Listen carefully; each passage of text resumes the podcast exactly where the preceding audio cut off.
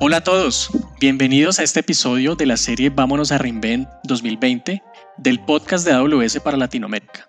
Mi nombre es Andrés Victoria, yo soy arquitecto de soluciones en AWS basado en Colombia y hoy nos acompaña también Gabriel Montero, quien es arquitecto de soluciones en AWS apoyando a clientes de Centroamérica. ¿Cómo estás Gabriel?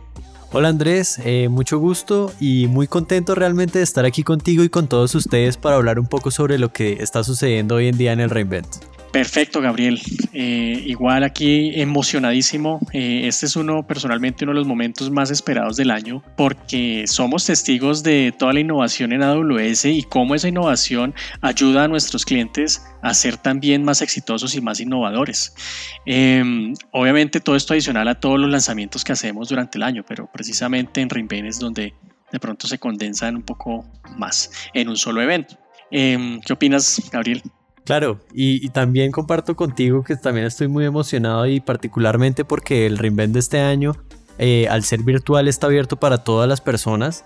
Eh, pues en el año anterior que era en Las Vegas, yo tuve la, la bendición de estar allá y pues eh, también es uno de mis momentos favoritos y también igualmente emocionado contigo.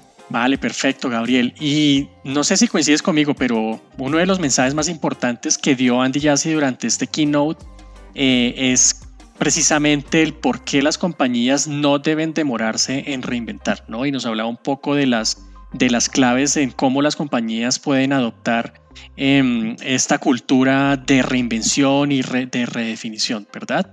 Eh, y justamente conversemos un poco sobre cómo AWS está reinventando en sus diferentes servicios, como lo mencionamos ahora, obviamente para ayudar a nuestros clientes a ser más exitosos, ¿no? Entonces, eh, si recordamos un poco y quienes tuvieron la fortuna de, asistir a Reinven o, de, estar pendientes de Reinven en el 2019, podrán ver que si estamos hablando en cómputo, ¿cierto? Si estamos hablando de los servicios de cómputo, lanzamos en 2019 un nuevo procesador que se llama Inferencia.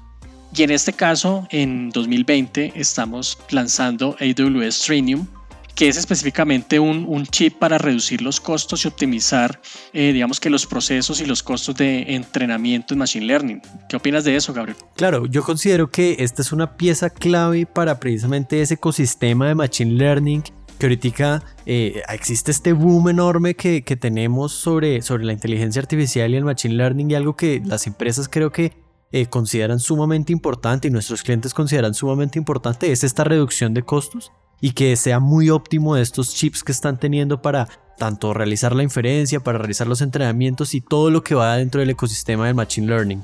Perfecto, Gabriel, de acuerdo, ¿no? Y digamos que hablando también de cómputo y de los lanzamientos que hicimos, uno de los servicios que también me llama mucho la atención y que los nuestros clientes le van a dar un, digamos que van a aprovechar mucho es el lanzamiento de Amazon ECS Anywhere y Amazon EKS Anywhere. ¿Lo viste?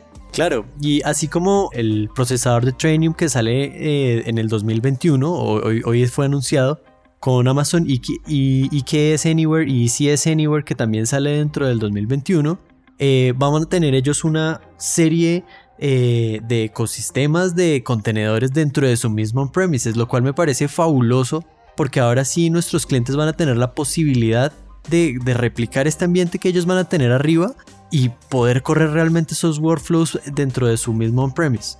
De acuerdo, Gabriel, es un servicio que va a ser fundamental. Y si seguimos hablando precisamente de los lanzamientos en esta línea, este año Lambda nos sorprende con dos cosas, ¿no? La primera es que hubo una actualización en el modelo de, de precio, ¿cierto? De pricing, donde antes eh, se redondeaba por cada 100 milisegundos de ejecución y ahora pasamos a un modelo donde se redondea a cada milisegundo de, ejecución. Ahora, eh, digamos, lo segundo eh, que me sorprendió también personalmente es el soporte de imágenes de contenedores como un formato de empaquetamiento en AWS Lambda. Yo creo que este nuevo lanzamiento cambia un poco en la forma de, y el juego que, en el que viene evolucionando el mundo serverless. ¿Qué opinas tú? Claro, de acuerdo, Andrés. Esto, esto realmente es un, uno de los lanzamientos que cuando lo vi, yo, yo dije, wow, esto está genial. Eh, y primero, eh, digamos, para, para, recalcar un tema de, de, lo de los costos, eh, pues nuestros clientes cuando estaban pidiendo por un servicio en el cual realmente solo tuvieran que pagar por, por estos, estos milisegundos de cómputo, pues realmente no estaban diciendo necesitamos Lambda. Y este es un servicio que va orientado a esto, a esto que piden nuestros clientes, no específicamente, pero sí que eventualmente les va a solucionar eh, una cantidad de trabajos que quieren realizar en la nube. Entonces muy emocionado de probarlo y listo para, para arrancar con nuevos flujos de trabajo dentro de este servicio. Correcto, muy de acuerdo, ¿no? Y obviamente, digamos que el, empaquetamiento de como contenedores, como lo mencionas, eh, pues le permite a los desarrolladores pues trabajar con las mismas herramientas que, que, utilizan a, diario, ¿no? Eh, normalmente cuando trabajan en este mundo de microservicios. Eh, porque antes un poco pues teníamos como de pronto un cambio en, en la forma de adoptar digamos que estos microservicios en Lambda, pero ahorita digamos que utilizando estas mismas herramientas de contenedores pues van a poner tenerlas ahí disponibles, ¿verdad?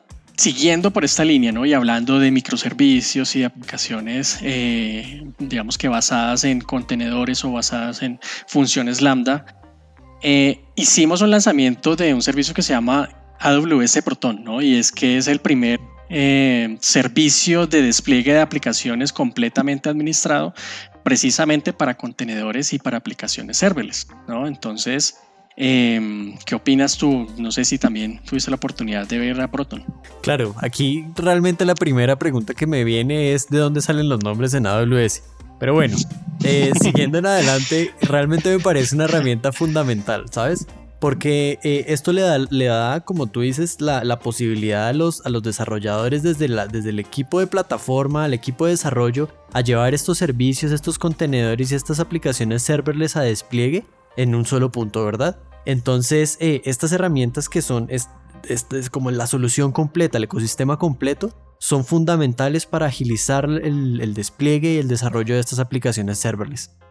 De acuerdo, Gabriel. Y hoy también, eh, digamos que ya saliéndonos un poco de la parte de cómputo, obviamente hicimos el lanzamiento de bastantes servicios. Yo la verdad todavía no los he contado, pero estamos aquí mostrando como, como algunos eh, de esos servicios, ¿no? y entre esos servicios eh, si nos pasamos al mundo de las bases de datos, eh, dentro de AWS siempre conocemos como la expresión de Database Freedom, ¿verdad? De, esa libertad de, escoger las bases de datos, eh, digamos que adecuadas para cada uno de los trabajos y específicamente también esa libertad de podernos salir de las bases de datos comerciales tradicionales que incluso a veces pues tenemos, digamos que tenemos que lidiar con unos acuerdos de licencia a veces bastante complejos, ¿no? Y digamos que por eso se creó Amazon Aurora ah, hace algunos años y en esta ocasión hoy hablamos de, anunciamos eh, Aurora Serverless versión 2. ¿Qué opinas tú, Gabriel, de, Aurora Serverless versión 2? Claro, aquí, aquí, digamos, nuestros clientes nos estaban pidiendo una, un servicio que les pudiera facilitar escalar a cientos, miles de transacciones por, por segundo. Y precisamente aquí viene Aurora Serverless versión 2, listo para, esa, para ese uso en altas cantidades que el mundo de hoy lo está pidiendo. increíble este servicio, me encanta.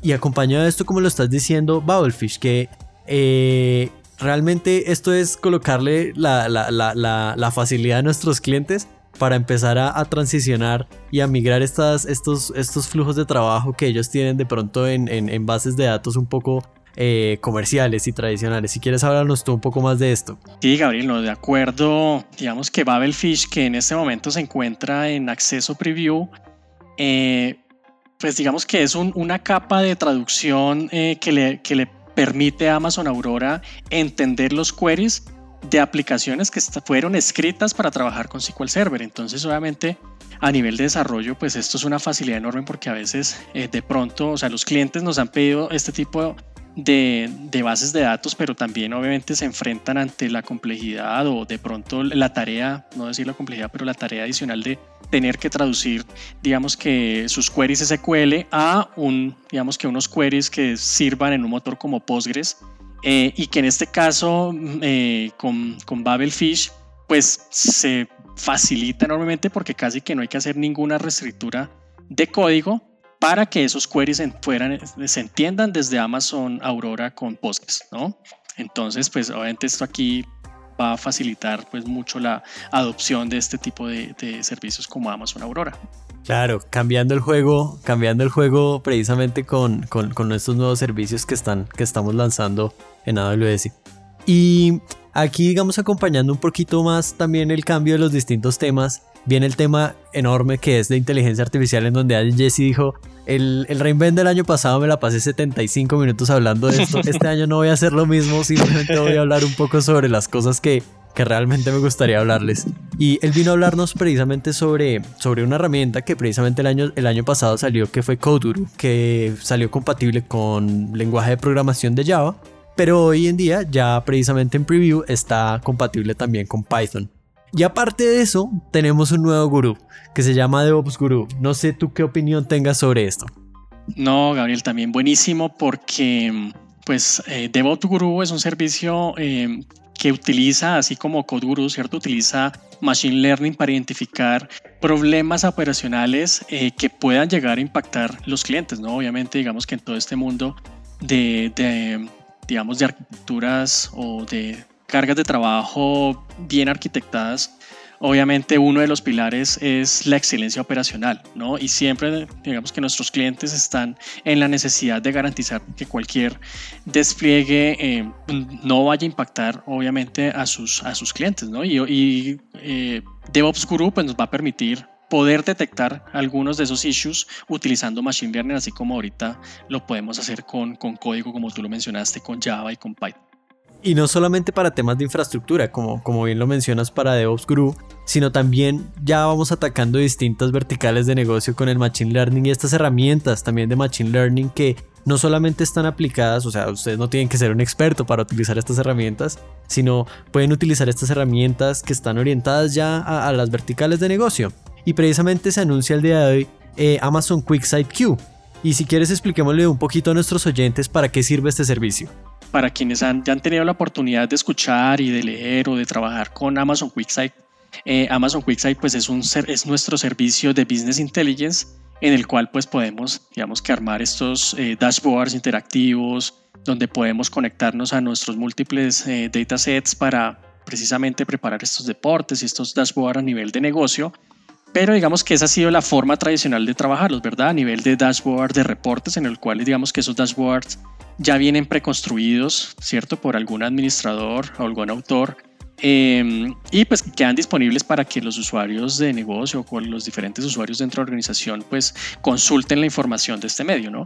Pero hoy con, con QuickSight Q lo que estamos introduciendo es la utilización del lenguaje natural para entender lo que queremos extraer de esos datos, ¿sí? Entonces, digamos que es, vamos a tener una barra de búsqueda pues, donde supongamos ponemos eh, cuáles fueron las mayores ventas del 2020, ¿sí? O sea, no tenemos que basarnos solamente en, los dashboards que ya están, sino podemos escribir y utilizando Machine Learning para entender lo que el usuario quiso decir, em, vamos a poder presentarle esa información. Entonces, digamos que esto es un eh, pues un avance importante porque son diferentes interfaces, ¿no? Siempre estamos buscando como estas interfaces más naturales y, y más conversacionales para obtener la información. Sí, fenomenal estos, estos lanzamientos que hemos estado haciendo eh, a, lo largo del día de hoy. Cabe aclarar que pues esto solo es un pequeño abrebocas de lo que, de lo que se lanzó el día de hoy.